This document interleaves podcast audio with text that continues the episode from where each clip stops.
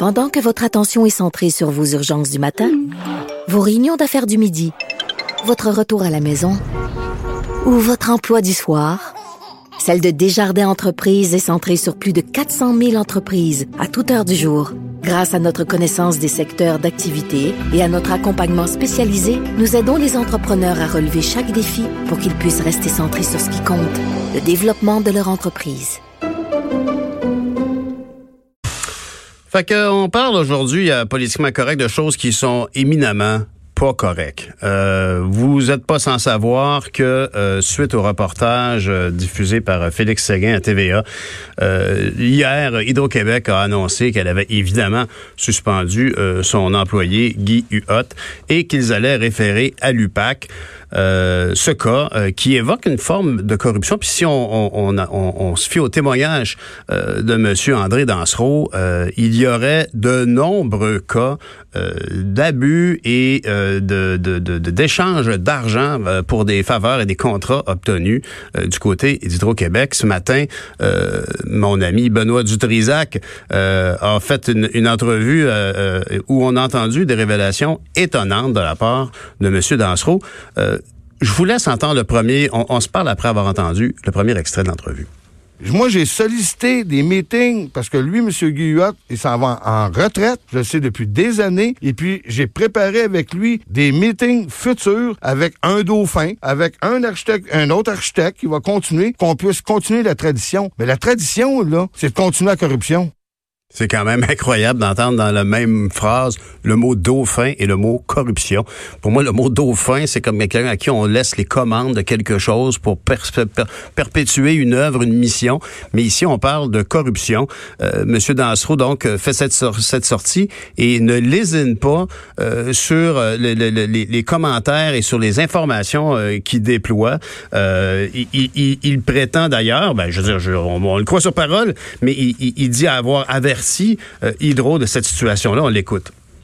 Hydro-Québec, depuis 2017 que je les avertis, depuis 2017 que j'envoie des emails à des gens d'Hydro-Québec pour les avertir de régler les problèmes qu'ils ont avec mon frère. Je trouve mon frère s'est fait varloper, s'est fait écœurer depuis des années par la grosse machine d'Hydro-Québec, par les gros entrepreneurs généraux. Et puis, oui, je sais exactement dans quoi je m'embarque. Je les ai avertis. J'ai même été convoqué par le département de déontologie d'Hydro-Québec. Pas encore là, ça a foiré. Je leur ai dit comment je voulais que ça fonctionne. Ils n'ont pas accepté. Je les ai menacés. Je leur ai dit, ben écoutez, vous verrez les noms d'un média en temps et lieu. Je connais beaucoup de monde, en tout cas, euh, chez Hydro-Québec, qui doivent s'arracher les cheveux aujourd'hui parce qu'effectivement, il y a beaucoup de gens qui ont décrit Hydro-Québec comme la, grande, la grande fierté des Québécois, euh, une, source de profit, euh, évidemment, pour l'État, une source de fierté, même une source de, développement durable au niveau de l'hydroélectricité, même aussi, peut-être pas une source, mais un contexte de, de, de, de, bien vivre avec les, Premières Nations avec lesquelles on a développé certains projets. Et, et, et ça fait toujours mal. On, on, est, en tout cas, moi, comme Québécois, je suis comme estomaqué de voir euh, ici quelqu'un évoquer une telle, un tel niveau euh, de corruption dans l'attribution de contrats chez Hydro-Québec. Évidemment, Hydro-Québec, c'est pas d'hier. On sait qu'il y a beaucoup de monde là. Ça fait longtemps qu'on en parle. Je me souviens à l'époque, il disait qu'on était de 12 012. C'est une grande entreprise. Euh, on est fiers de l'expertise de cette entreprise-là. Mais aujourd'hui, là, le, le, le, voile se lève sur une, un niveau de corruption qu'il faudra déterminer. Euh, L'UPAC va, va s'en mêler. Mais on continue dans les révélations qu'a fait Monsieur, euh, Monsieur euh, Dansereau ce matin. C'est en 2004 que le premier contrat, les premières corruptions, c'est un contrat qui a été fait à la romaine, où est-ce qu'on a négocié, moi et Guy Huot, un devis spécial. Ça a été comme papa dans maman. On a créé le devis pour que personne puisse nous compétitionner. Fait que je vais donner 5000 pièces pour on a eu le contrat. C'est dit sur un ton d'une bonhomie. Ça semble en tout cas très spontané. Puis on a ici quelqu'un qui se vide le cœur, euh, qui a clairement euh, contribué à un système euh, qui, euh, de toute évidence, est, est, malsain et qui se fait dans le dos des Québécois, dans le dos d'Hydro-Québec. Euh, et, et ça semble pas être quelque chose qui est récent, de toute évidence. On continue sur la, la prochaine révélation qui démontre comment on peut arriver à frauder à ce point-là le système. J'ai booké une réunion. J'ai tout de suite senti comme quoi que ça sonnait faux. Parce que l'architecte avec qui j'ai parlé, je me souviens pas si c'était Guy Huot ou un autre, mais il m'a dit que la seule manière que je pouvais leur parler, c'est si je fournirais le lunch en partant. S'il n'y a pas de lunch, les architectes ne se présenteraient pas. Fait un, il fallait que je leur paye à dîner chose qu'on a fait. Mais ce que je me souviens clairement, c'est qu'après la présentation, c'est Guy qui est venu me chercher. On a sorti à l'extérieur et puis il m'a dit comme quoi que euh, pour avoir les spécifications, ça prendrait de l'argent. Il faudrait qu'on paye. Moi, je comprenais rien, là. Fait que là, je lui ai dit, c'est quoi vous voulez dire? Là, il m'a dit de le rappeler le lendemain qu'on bouquerait un dîner dans un restaurant, restaurant sur de Maisonneuve qui est présentement fermé. Je m'en souvenir toute ma vie du restaurant parce qu'il a commandé une bouteille de vin à 200 pièces. En 2004, une bouteille de vin à 200 pièces, du bon vin, ça là. là. Donc c'est pas c'est Guy Huot qui vous a sollicité pour être corrompu. C'est Guy Huot qui m'a montré comment corrompre. C'est sûr, en tout cas, que c'est un témoignage qui, qui oh, j'allais dire, qui glace le sang. Faut pas exagérer, mais c'est un témoignage assez perturbant. D'abord, je trouve, de, spontanéité. Hein. C'est-à-dire que le gars nous raconte ça. On peut se dire, ben voyons, man, t'as contribué à cette situation-là, t'étais là-dedans quand même tout ce temps-là, mais il a aussi le droit, en tant que citoyen, de dire là, ça n'a plus de bon sens, euh, faut que j'en parle. Et, il se vide le cœur. Euh, J'ai hâte de voir. Euh, évidemment, ça va être un processus qui est très lent. Si l'UPAC s'en occupe, ça risque d'être peut-être bien fait, mais ça va certainement être long. Mais il, écorche, M. Dansereau, aussi au passage, euh, une autre façon euh, que les contracteurs ont de négocier euh, des bénéfices qui vont au-delà des devis estimés par Hydro-Québec. On l'écoute.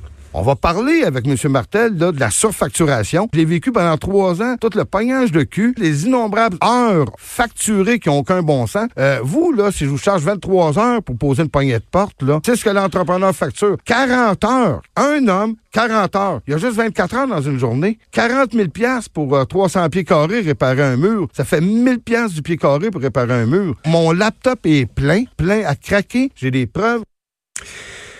Évidemment, en, cette ère de désillusion euh, qui, nous, frappe souvent, parfois c'est décourageant. Moi, j'essaie d'être un éternel optimiste, puis j'essaie de me dire il y a toujours des solutions, mais force est d'admettre ici qu'il est possible que quand une entreprise est aussi grande, puis quand il y a, euh, c'est des devis, c'est tellement complexe. Hein? Ici, on parle pas là, de l'accotement sur la route euh, qu'on a utilisé parce qu'on a eu une crevaison, puis qu'on s'est dit, non, comment ça se fait qu'il est mal entretenu comme ça, j'ai failli tomber. On n'est pas dans quelque chose que le commun des mortels peut aller vérifier.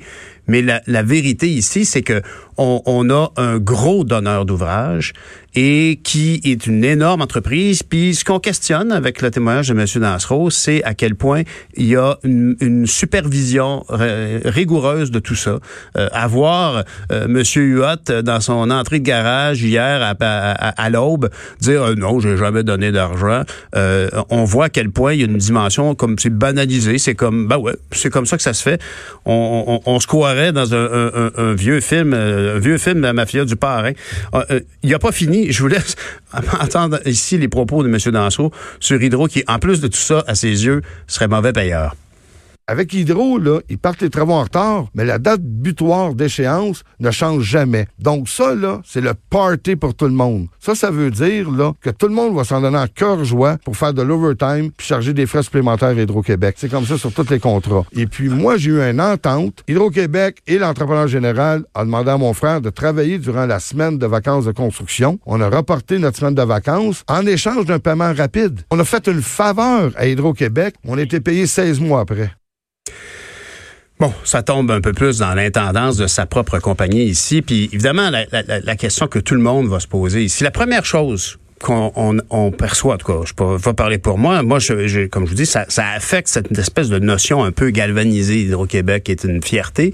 Puis, bien évidemment, tout le monde a son opinion à dire sur le fait, par exemple, que euh, on attend ou pas euh, euh, des remboursements de, de facturation excessive d'Hydro-Québec. On a parlé des compteurs intelligents. On a tous des opinions là-dessus. Puis d'ailleurs, la pièce, si vous avez pas vu la pièce J'aime Hydro, c'est quelque chose à voir. C'est tellement intéressant, c'est du documentaire. Puis ça nous explique justement cette relation un peu particulière qu'on a avec Hydro. On en est fiers, mais en même temps, on leur en veut. Puis euh, on, on, veut pas carnage toutes les rivières du Grand Nord, mais en même temps, on voudrait vendre l'électricité aux États-Unis. Puis bon, puis là, tout à, l'heure, on parlait des sables bitumineux, puis on parlait avec Steve euh, du fait qu'on pourrait potentiellement envoyer l'électricité dans les autres provinces canadiennes, peut-être même pour euh, assainir un peu le processus de production pétrolière au Canada. Mais ce qui est certain, c'est que quand on écoute tout ça, on se dit, bon, mais premièrement, cette, cette espèce de côté virginal d'Hydro-Québec est très, très affecté, et, ah, pas très affecté, je, choisis mes mots est, perturbé ici, fragilisé. Puis, évidemment, ben, on a hâte de voir un peu euh, où s'en va M. Dansereau avec tout ça. On a surtout hâte qu'un enquêteur euh, comme de l'UPAC euh, arrive là-dedans puis dise, écoutez, on a révélé finalement que c'était un cas isolé. On aimerait donc ça entendre ça. Peut-être que ce ne sera pas d'autre chose. Écoutez, politiquement incorrect.